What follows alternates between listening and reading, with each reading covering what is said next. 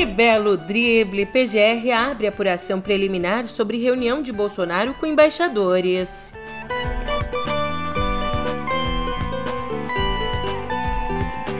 E no TSE, Alexandre de Moraes isola Cássio Nunes Marques.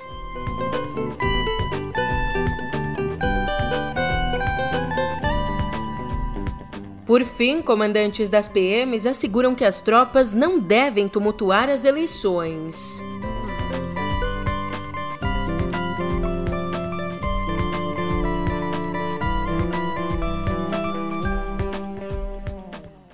Ótimo dia, uma ótima tarde, uma ótima noite para você. Eu sou a Julia Keck e vem cá, como é que você tá, hein? Nesse dia 25, na verdade, eu não sei se eu devia ter te desejado um ótimo dia, uma ótima tarde, sei lá, vai que foi uma decisão prematura. Peraí, você já vai entender o porquê disso no pé do ouvido. Música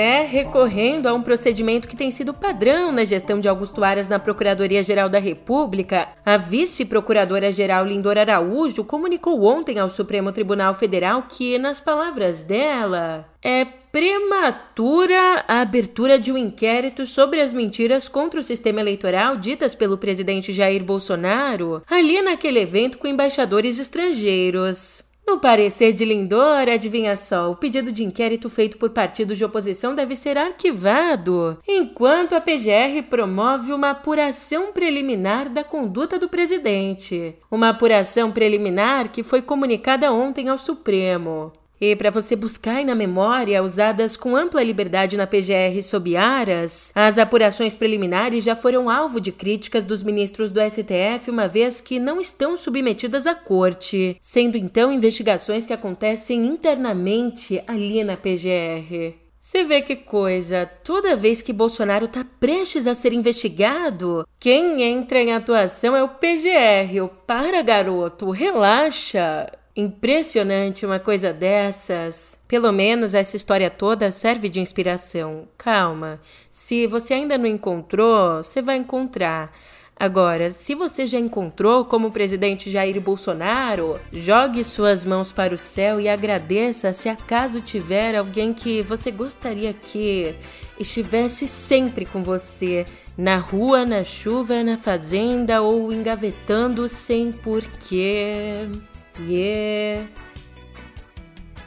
Aliás, ainda sobre a reunião com os embaixadores, ontem o corregedor-geral do TSE, o ministro Mauro Campbell Marques, deu 24 horas para que a TV Brasil, o Facebook, o Instagram e também o YouTube retirem do ar os vídeos dessa reunião que aconteceu no dia 18 de julho. E nesse evento que aconteceu lá no Palácio da Alvorada, o presidente repetiu acusações sem provas contra as urnas eletrônicas e o sistema eleitoral. Bem, já que a gente esbarrou aqui no sistema eleitoral, é muito importante dizer que os comandantes das PMs dos 26 estados e do Distrito Federal afirmaram ontem ao presidente do Tribunal Superior Eleitoral, ministro Alexandre de Moraes, que suas tropas estão sob controle e preparadas para fazerem a segurança das eleições de outubro. E essa reunião no tribunal reflete, na verdade, uma preocupação sobre o comportamento dos PMs, um segmento onde é grande o apoio a Bolsonaro.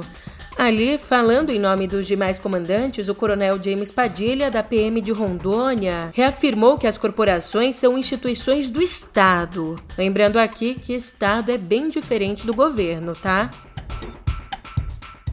Enquanto isso, dentro do TSE, uma manobra de Moraes isolou o ministro Cássio Nunes Marques, indicado por Bolsonaro ao STF. Como conta Malu Gaspar, o presidente da corte, Moraes, manteve a equipe responsável pela fiscalização da propaganda eleitoral sob o comando da ministra Carmen Lúcia, por mais que ela tenha se tornado integrante titular do TSE. Acontece que desde 2019 essa função cabe ao primeiro-ministro substituto, que no momento é Nunes Marques.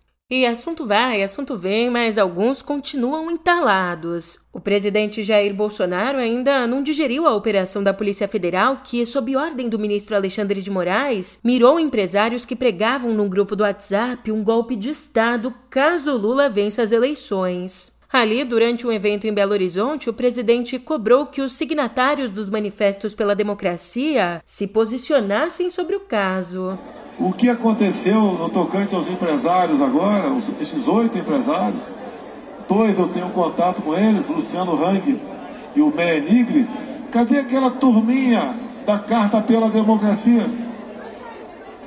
A gente sabe que época de campanha são, continuam lobos em pele de cordeiro. Acreditar que eles são democratas e nós não somos? Cadê a turminha da carta pela democracia? Mais do que investigar a pregação golpista no WhatsApp, essa operação da PF tinha como objetivo estrangular financeiramente os atos convocados por Bolsonaro para o 7 de setembro. Quem nos traz essa informação é Vera Magalhães. Segundo ela, os inquéritos das fake news e das milícias digitais abertos pelo STF à margem da PGR indicam que uma rede de empresários financia atos contra a democracia e contra o sistema eleitoral. E, segundo o monitoramento da PF, o mesmo sistema de financiamento estaria sendo montado para bancar as manifestações do Dia da Independência. Então, dentro da PF do Supremo, a operação de terça foi vista como uma medida preventiva.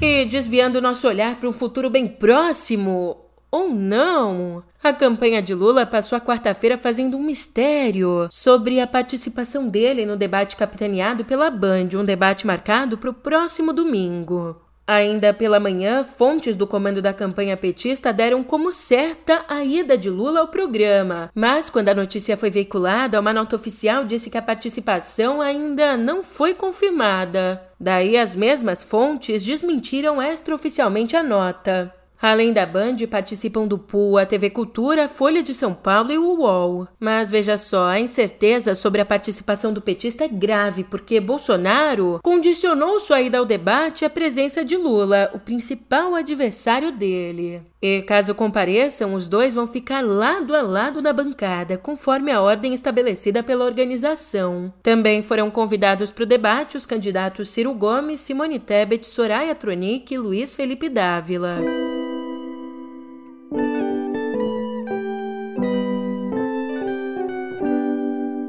Em Viver, a gente conversa sobre a profilaxia pré-exposição, a famosa PrEP, que é considerada pela OMS a estratégia ideal de prevenção contra o HIV em pessoas com alto risco de infecção. A PrEP é feita a partir do consumo dos antirretrovirais tenofovir e entricitabina. O problema é que o uso da dose diária, além de causar estigma aos usuários, não surte os mesmos efeitos em mulheres, que precisam tomar mais comprimidos que os homens para atingir o mesmo resultado. Mas isso é uma coisa que pode mudar logo logo. Isso porque um estudo publicado pela revista científica Lancet mostrou que o uso de cabotegravir, a droga que inibe a enzima que o HIV usa para integrar o DNA da célula humana, Bem, o estudo sinalizou que essa droga reduziu em 88% o risco de infecção pelo vírus causador da AIDS e reduziu em 88% em relação às pessoas que tomam a PrEP. E olha só que maravilha! Desenvolvido pelo laboratório inglês Viv, esse remédio é capaz de inibir uma infecção por oito semanas depois de uma injeção intramuscular. E ainda na área da saúde, o laboratório Bavarian Nordic, que produz a única vacina autorizada contra a varíola dos macacos, ele anunciou nessa quarta um acordo com a OMS para facilitar a distribuição da vacina na América Latina e no Caribe. E, segundo o laboratório dinamarquês, as primeiras doses devem chegar já no mês que vem, em setembro. E agora eu não vou nem falar nada porque o assunto é greve. Você entendeu? Foi um protesto aqui. Eu não falo nada num podcast. Brincadeira, porque o assunto é sério. Os recenseadores contratados pelo IBGE convocaram uma greve para o dia 1 de setembro. E o motivo da paralisação são os atrasos nos pagamentos de salário e auxílio transporte. E também o protesto reivindica melhores condições de trabalho. Lembrando que o IBGE contratou mais de 180 mil entrevistadores para o censo desse ano, e eles devem visitar mais ou menos 75 milhões de domicílios em 5.570 municípios até novembro. Pessoal da correria aí!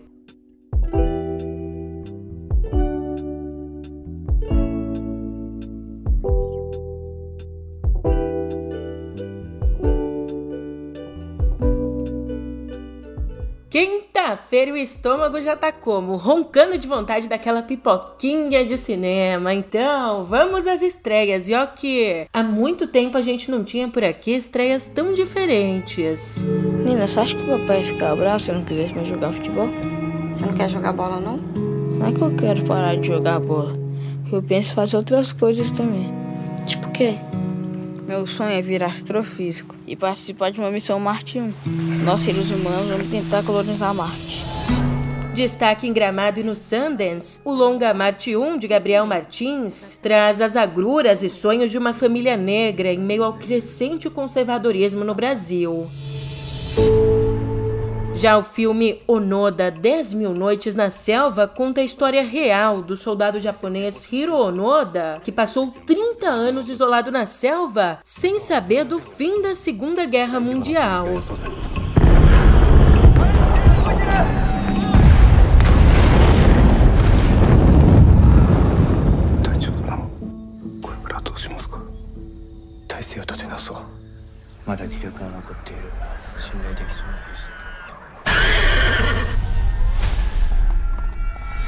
E o cineasta Jordan Peele, que nos brindou com Corra em Nós, volta a atacar com Não, Não Olhe. Um longa onde a ficção científica B serve de pano de fundo para as preocupações sociopolíticas dele. Para você entender, nesse longa ele subverte elementos dos clássicos do cinema americano. Por exemplo, esse é um filme de ação sem nenhuma arma de fogo. E não, no final não é um herói branco que salva o dia. Yeah, nah, nah, nah. E para as crianças a gente tem o lendário cão guerreiro. É tipo um Kung Fu Panda, só que cachorro. Por que você quer ser um samurai?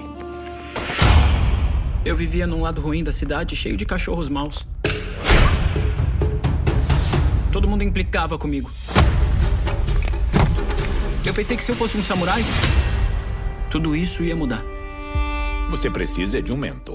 Talvez algum. Deixando um pouquinho de lado as nossas estreias, eu te conto que um dos mais respeitados museus de arte moderna no mundo, o MoMA em Nova York, anunciou ontem que vai fazer uma grande exposição no ano que vem com 65 obras de 40 artistas contemporâneos latino-americanos. Aqui o nosso Brasilzão vai ser representado pelos artistas plásticos Cildo Meirelles, Rosângela Renault e Mauro Restife. E essa mostra vai ficar em cartaz do dia 30 de abril a 9 de setembro de 2023.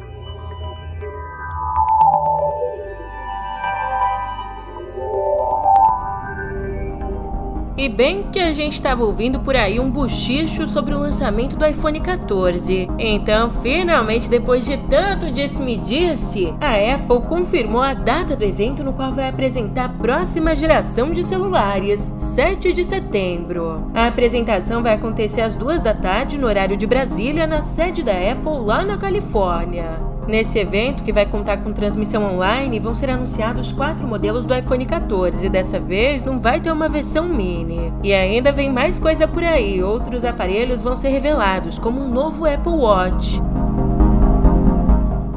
E hoje uma presença ilustre aqui na nossa editoria de cotidiano digital, o Supremo Tribunal Federal. Acontece que desde julho, uma determinação da Anatel obriga o uso do código 0303 naquelas ligações de telemarketing ou nas chamadas para ofertas de produtos ou serviços.